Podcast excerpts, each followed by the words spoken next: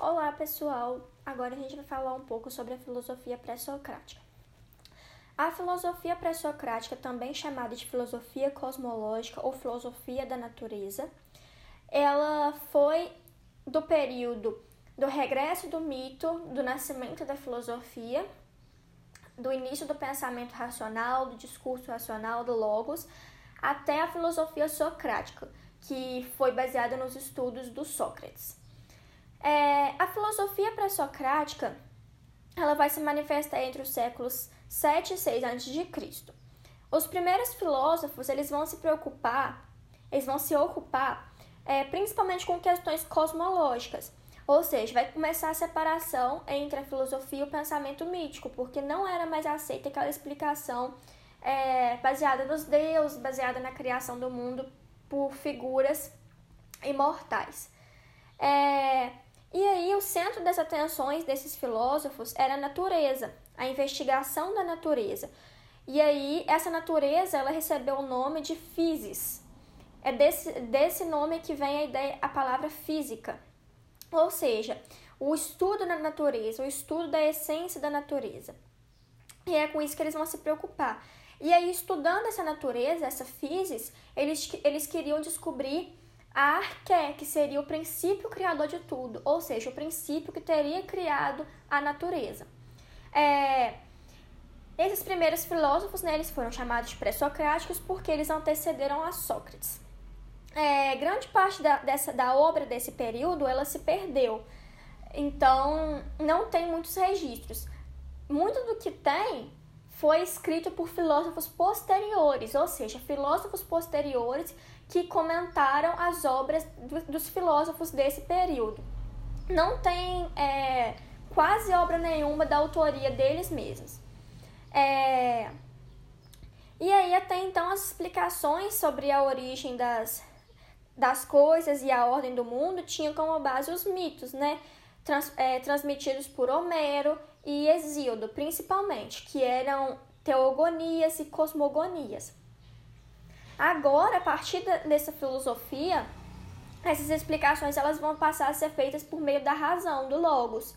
Então, as questões elas não vão ser mais, por exemplo, cosmogonias, e sim cosmologia.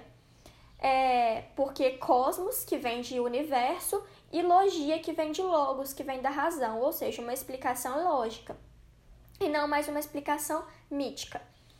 É, e aí eles vão procurar né, o princípio de todas as coisas. É...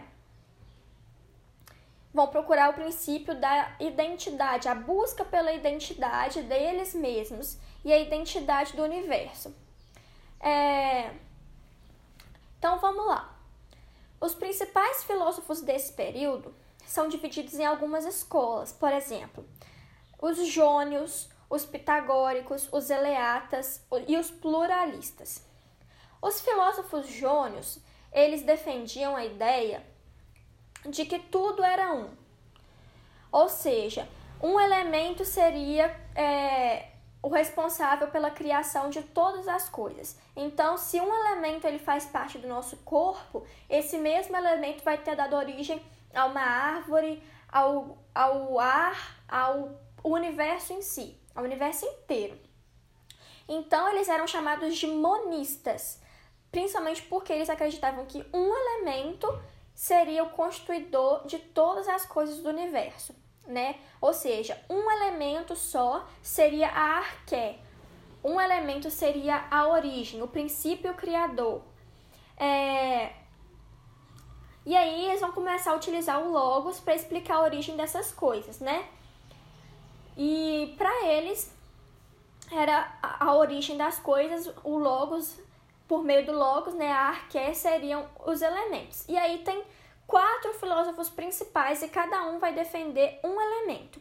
Primeiro deles, né, que foi o primeiro filósofo que se tem notícia, assim, que se tem informações, é o Tales de Mileto. Ele vai falar que a água é o princípio criador de todas as coisas, porque onde há água, há vida, e onde não há água, não há vida. Ou seja, se uma pessoa, se um animal, ele está vivo, é porque ele é constituído de água.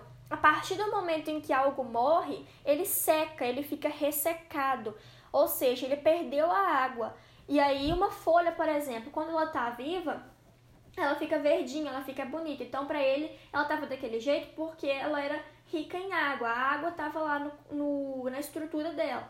E aí quando a, uma folha ela morre, ela fica seca, ela se resseca, fica marrom.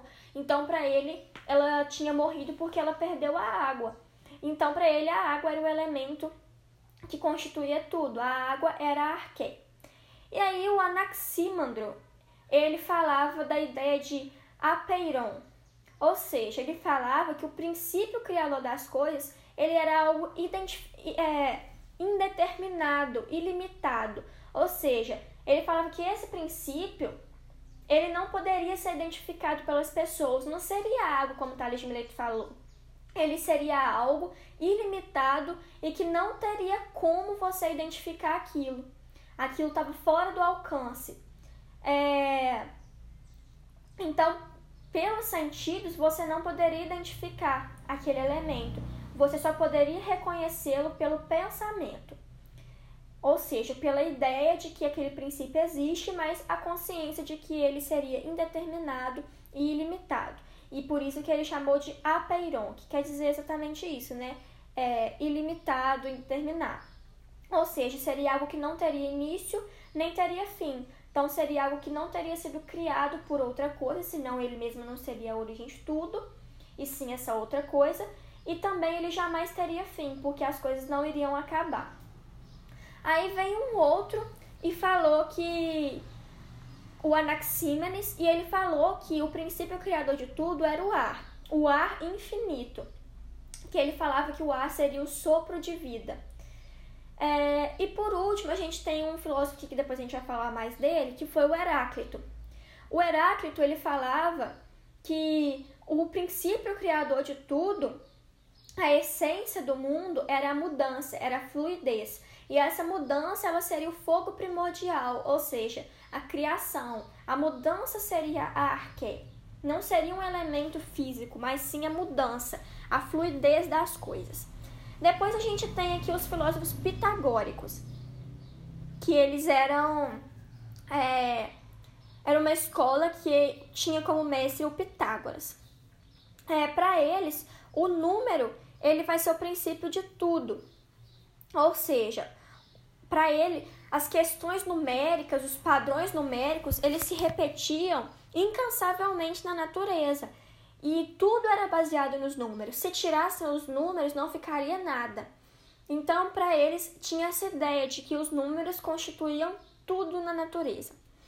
É, ele, ele fez, ele defendeu essa ideia porque ele percebeu que uma mesma corda de violão é, ela poderia emitir sons diferentes com base em quanto ela fosse esticada, ou seja, o comprimento da corda, que seria a variação matemática daquele comprimento, ela poderia emitir sons diferentes. Então, para ele, o som não existia, e sim a ideia de som seria uma forma da nossa mente interpretar a mudança matemática das coisas. Então, para eles, os números, a matemática seria o princípio de tudo. E eles também, eles eram orfistas, todos eles. Ou seja, eles acreditavam que o orfismo é uma, uma forma de religião e eles acreditavam que uma alma ela iria encarnar num outro corpo, né, depois da morte. E depois a gente tem os eleatas. Os eleatas, eles acreditavam que o princípio das coisas era o ser, ou seja, a imobilidade a ausência de movimento. Então a gente já vê que está acontecendo uma contradição com Heráclito, né? O Heráclito ele falava que o princípio de tudo era a mudança, a fluidez. Já os Eleatas, que tinha como mestre o Parmênides, ele vai falar que o princípio de tudo é o ser, é a imobilidade, a ausência desse movimento. E aí né, vai ter o Parmênides como destaque, que ele vai falar que o ser é único, ou seja, o ser ele não se modifica, ele não se transforma, ele vai ser imutável, ele vai ser infinito, porque justamente ele não se transforma, então ele não vai nascer, ele não vai crescer, ele não vai morrer, ele vai ser um só por toda a vida. E ele vai falar que essa ideia de movimento que nós, te que nós temos ela é uma ilusão dos sentidos. É os nossos, são os nossos sentidos que nos fazem acreditar nessa ideia de movimento, Mas essa ideia ela é falsa, ela é uma opinião e não a verdade. A verdade seria o oposto da opinião, e para Parmênides e para os filósofos eleatas, a verdade seria que tudo é imóvel, tudo é infinito e que nada se transforma. Por último, a gente tem os filósofos pluralistas, ou seja, é, eles meio que vão contradizer os monistas, né? Eles vão falar que o princípio de tudo não é um elemento só, mas na verdade seriam mais de um elemento. Aí a gente tem, por exemplo, o Empédocles. O Empédocles, ele vai falar que não seria um elemento só, como Tales de Mileto falou, ou como Anaxímenes falou. Ele vai falar que são quatro elementos. Ou seja, a água, o fogo, a terra e o ar. E ele vai falar que esses quatro elementos, eles vão se relacionar por meio de duas forças, que seriam o amor e o ódio. Então, onde há amor, os quatro elementos eles andam juntos. Onde há ódio, eles se separam. Ele vai falar que as coisas têm formatos diferentes, têm constituições diferentes, justamente por conta disso, porque alguns, algumas coisas, alguns é, objetos, algum, alguns, algumas partículas, digamos assim, elas vão ter mais água do que o resto. As outras vão ter mais terra do que o resto. Então, se tem mais água, vai ter como característica ser mais fluido. Se tem mais terra, vai ter como característica ser mais rígido. Então ele falava que as variações entre as formas, por exemplo, era por conta disso, por conta da quantidade de cada elemento que teria. Mas para Empédocles, esses quatro elementos eles estariam presentes em todos os seres vivos e em tudo que constitui o mundo. E aí, essas forças elas seriam unidas pelo amor e separadas pelo ódio. E aí, em cada organismo, em cada corpo, elas esses elementos seriam encontrados em proporções diferentes. Isso que daria característica de cada um. É, a gente tem o Anaxágoras, que ele falava que a origem das coisas eram sementes e que elas, essas sementes elas se combinavam para dar origem ao mundo é por meio de uma inteligência ordenadora. Então ele tinha essa ideia assim de que havia uma inteligência ordenadora no universo e era ela que fazia com que as sementes dessem origem a todas as coisas, a todas as pessoas. Por último, a gente tem é, dois filósofos bem importantes que eles vão falar que a origem de todas as coisas são os átomos. E aí, para eles naquela época, átomo era algo indivisível, tanto que a palavra átomo ela quer dizer não, o A, e o tomo quer dizer in, é, divisível, ou seja, indivisível. Então, para eles, seria uma partícula é, criadora de tudo, não seriam elementos, não seria números, não seria mudança, não seria a ausência de mudança, não seria água, terra, fogo e ar, não seriam sementes, nada disso.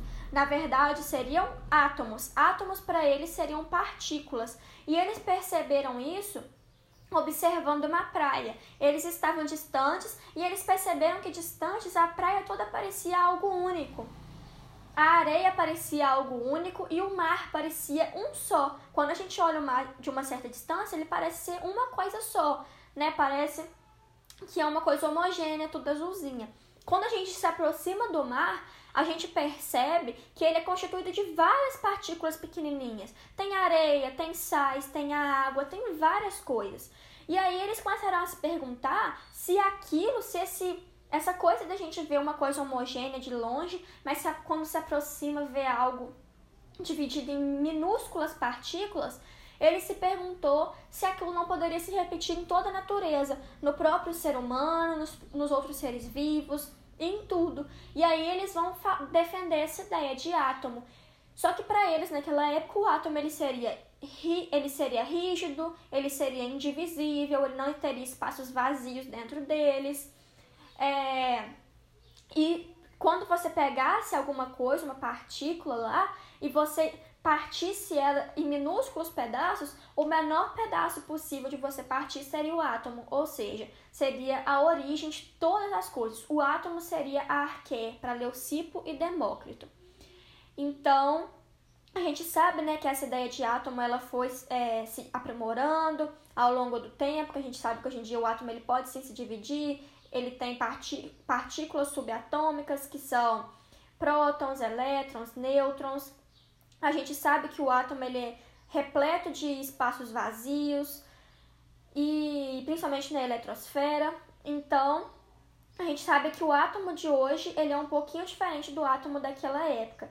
Mas eles já, naquela época, como filósofos pré-socráticos, eles já trouxeram uma mudança muito grande, porque até então, na época do mito, acreditavam-se que eram os deuses que tinham criado tudo por meio de poderes, etc. E aí Leucipo e Demócrito, ele já vem é, dar uma ideia de algo que nem era conhecido, porque até então os filósofos falaram de água, de terra, de fogo, de ar, coisas que eles conheciam, números, mas o átomo não era uma ideia que existia.